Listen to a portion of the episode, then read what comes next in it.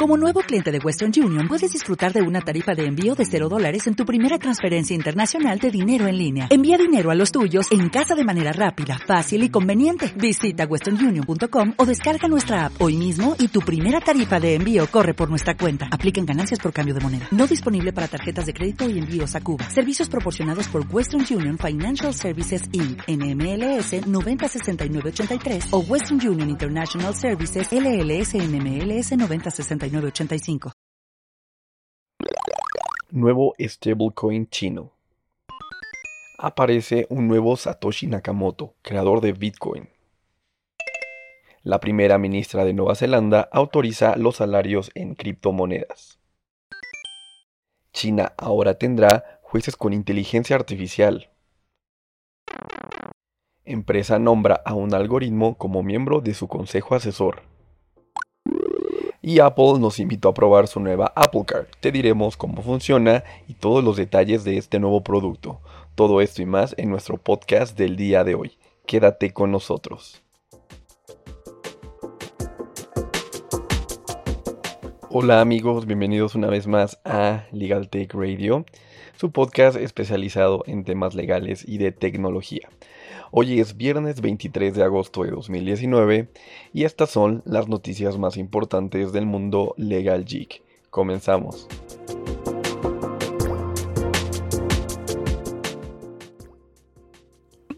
Como sabemos, la situación entre Estados Unidos y China en este momento no es la mejor y, según informa Chain News, el operador de stablecoin Tether planea emitir una moneda estable vinculada al yuan chino. Este stablecoin sería conocido como CNHT. Xiao Dong, accionista de la empresa hermana de Tether, Bitfinex, dijo el miércoles a Chain News que CNHT será lanzado en un futuro próximo. Donk dijo además que su plataforma de préstamos en criptomonedas RenRevit será la primera en invertir en el próximo stablecoin. El mismo sería la cuarta moneda de la cesta de Tether considerada moneda estable, además de las tres monedas ya existentes vinculadas al dólar estadounidense, al euro y al yuan japonés. Recientemente apareció una persona que dice ser el mismísimo creador del Bitcoin, Satoshi Nakamoto. Mediante un blog ha revelado que él es el verdadero, dando a conocer pruebas como una serie de fotografías e historias de su pasado. El nombre real del nuevo Satoshi Nakamoto sería James Bilial Khalid Khan, un pakistaní con estudios de maestría en computación e interesado en criptografía, finanzas y numerología. De hecho, habría tenido en cuenta la numerología para determinar varios aspectos del protocolo Bitcoin. Asimismo, otra de las revelaciones más impactantes del nuevo Satoshi es la manera en que perdió el acceso a sus fondos de Bitcoin. Según relata James Bilial Khalid Khan, habría mandado a reparar su ordenador portátil, donde se encontraba toda la información necesaria para acceder a sus Bitcoins. Sin embargo, cuando le devolvieron el ordenador, le habían cambiado su disco duro, perdiéndolo todo. Nunca pensé que el disco duro fuera el que estuviera mal, ya que solo unos días antes había realizado pruebas rigurosas en él. Había asumido que repararían la pantalla o la RAM o el chip gráfico y lo enviarían de vuelta. Esto ya le había pasado antes a mi Fujitsu y el reseteo de la RAM solucionó el problema. Toda mi información estaba en ese disco duro. Estaba encriptado de grado militar y protegido por contraseña. Así que además estaba demasiado seguro, hasta cierto punto, de ser arrogante, de que los técnicos no podían tener acceso a los datos de mi disco duro. Por eso lo dejé. El portátil volvió por mensajería unos días después y contenía un nuevo disco duro. Y por supuesto, los bitcoins no estaban allí. Nos relató James. Sin embargo, la comunidad cripto ha reaccionado negativamente, señalando de que se trataría de otro fake Toshi, es decir, James Bilial no sería el verdadero Satoshi Nakamoto. Incluso Charlie Lee, creador de Litecoin, se burló de cómo el supuesto Satoshi creó el nombre de Bitcoin. Les dejamos el extracto del artículo del mm, nuevo Satoshi y el tweet de Charlie. En lo personal creo que se trata de otro caso más de fake Toshi, ya que en algunas ocasiones anteriores, pues bueno, hemos tenido personas haciéndose pasar por el verdadero creador del Bitcoin, como el de CryWright, eh, y que indican, ¿no? Que ellos desarrollaron todo este protocolo. Eh, sin embargo, pues bueno, he llegado a leer algunos artículos que indican que Satoshi Nakamoto no existe y que este protocolo se publicó por un conjunto de personas usando este seudónimo. Y pues bueno, si es o no el verdadero Satoshi, solo el tiempo nos lo dirá. ¿Y ustedes qué opinan amigos? Eh, por favor déjenos sus comentarios en nuestras redes sociales. Subimos la captura de pantalla del blog y de la publicación que hizo James en nuestro Instagram. Por favor, comenten qué opinan. ¿Es o no el verdadero? Continuamos. Y bueno, como les comentábamos al inicio de nuestro podcast, Nueva Zelanda ha autorizado el pago de sueldos y salarios por medio de criptomonedas y es así como la primer ministra de Nueva Zelanda ha colocado a este pequeño país a la vanguardia en las políticas públicas. ¿Y cómo sucedió esto? Pues bueno, hace un par de semanas Jacinda Ardern y su equipo presentaron los primeros presupuestos del bienestar, Ardem y su equipo defendieron entonces unos presupuestos centrados en las áreas más valoradas por los ciudadanos neozelandeses, es decir, la salud, el medio ambiente, las desigualdades que sufren los indígenas, así como prosperar en la era digital. Según informa EFE, el ministro de Finanzas, Grant Robertson, argumentó al Parlamento que el éxito consiste en hacer que Nueva Zelanda sea un gran lugar para ganar dinero y para vivir. Así, tras los presupuestos de bienestar, el departamento encargado de la recaudación de impuestos en Nueva Zelanda, en Island Revenue, publicó la semana pasada un boletín en el que se detalla cómo deben operar los ciudadanos que reciban sus salarios en criptomonedas. De esta manera, el país neozelandés se convierte en el primero en el mundo en respaldar legalmente a las empresas que pagan a sus empleados en criptomonedas. Pero, ¿qué hay con los impuestos? Pues bueno, Island Revenue expresa que no todos los criptoactivos estarán sujetos a estos y que para ser considerados sueldos o salarios, los criptoactivos deben estar lo suficientemente ligados a la concepción actual sobre el dinero. Es decir, que todos aquellos activos criptográficos que el empleado no pueda convertir o vender durante un periodo de tiempo importante después de su pago no tendrán la característica de sueldo o salario y por lo tanto no estarán eh, ligados o no estarán sujetos a impuestos. Algo que es importante destacar y que los redactores del boletín sí especifican es que algunos criptoactivos no tienen o no pretenden caracterizar o tener las características del dinero y que se asimilan más a algo así como a cupones, acciones, títulos de deuda y estos estarán libres o eh, no estarán sujetos al régimen de impuestos que están proponiendo por medio de Island Revenue. Algo que también cabe destacar es que estas disposiciones van a excluir a trabajadores autónomos, es decir, la decisión de autorizar sueldos en criptomonedas solo se aplicará a las personas asalariadas, pero no a los contribuyentes independientes.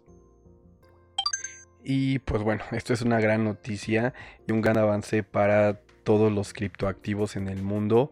Creo que eh, Nueva Zelanda siempre es pionera en este tipo de acciones y pues bueno. Esperamos que muchos más países se aventuren a, legislar y a, tomar interpretaciones eh, más modernas sobre sueldos y salarios y que pues beneficien directamente a los trabajadores y empleados. Continuamos. Los algoritmos han pasado de ser un tecnicismo desconocido a una moda en cuestión de años. Sin apenas darnos cuenta, palabras como Big Data, inteligencia artificial o automatización ya forman parte de nuestro día a día. Y si creen que no, estamos a tiempo de ver cuál ha sido la guerra en las últimas grandes elecciones a nivel mundial. Los datos. Pero bueno, los algoritmos no solo están dominando la escena política, también la empresarial, y por primera vez en la historia en Hong Kong, un fondo de capital de riesgo designó a un algoritmo como miembro de su consejo asesor. Deep Knowledge Ventures, una empresa que comercializa medicamentos para enfermedades relacionadas con la edad y proyectos de medicina regenerativa, ha explicado que su programa Vital, basado en algoritmos, puede hacer recomendaciones de inversión estudiando grandes cantidades de datos sobre empresas científicas. Vital se convirtió en el sexto miembro del consejo asesor de Deep Knowledge Ventures y que, al igual que el resto de miembros, podrá votar a favor o en contra de las inversiones que realice la empresa. El funcionamiento de Vital es extremadamente sencillo y mucho más efectivo si lo comparamos con el trabajo de un humano, tanto en efectividad como en tiempos de elaboración, ya que el algoritmo escanea el financiamiento de las posibles compañías, los ensayos clínicos, la propiedad intelectual y las rondas de financiamiento anteriores. Charles Grom, miembro de Deep Knowledge Ventures, explicó a Business Insider que el objetivo es que las decisiones sean tomadas por un actor independiente. Deep Knowledge Ventures deja una reflexión abierta para el resto de las empresas. ¿Serán los algoritmos piezas fundamentales en los consejos de asesores de las grandes compañías? ¿Llegará el día en que haya más algoritmos que humanos en la toma de decisiones de las empresas? Si el algoritmo siempre acierta, ¿en qué posición quedarán los humanos? ¿Existirá la realidad virtual en el futuro?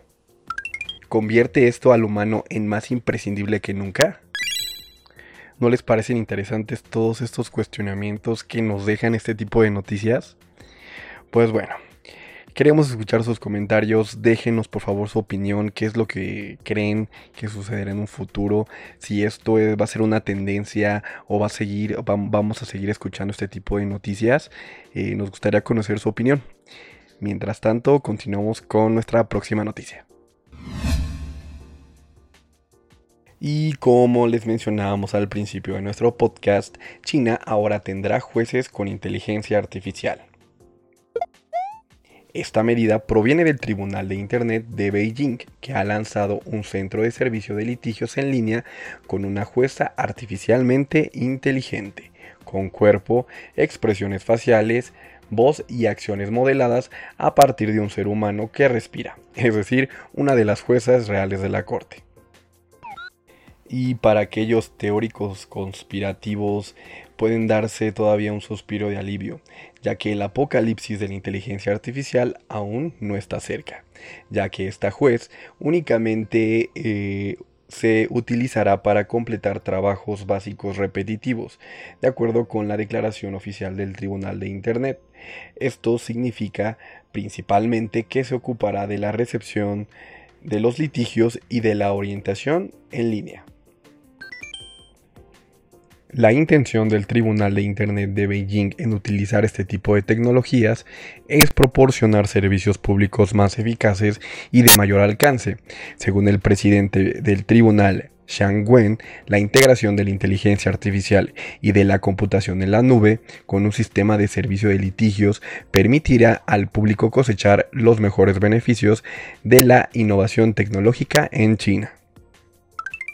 Recordemos que la inteligencia artificial ya se ha empleado en los tribunales chinos desde principios de este 2019, aunque su participación generalmente se ha limitado a la presentación de pruebas relacionadas con el caso y a la ayuda para la investigación. De hecho, la colaboración hombre-máquina se encuentra en el corazón de una serie de proyectos de obras públicas chinas que se están desarrollando actualmente los robots y otras formas de inteligencia artificial están utilizándose para una amplia gama de tareas domésticas, desde la clasificación de paquetes de comercio electrónico hasta la realización de mantenimiento de trenes bala. Un robot no puede hacer daño a un ser humano, o por inacción permitir que un ser humano sufra daño. Esa es la primera ley de Asimov, y la primera ley que ella quebró. Esta es la premisa de la nueva serie publicada en Netflix, llamada Mejores que nosotros.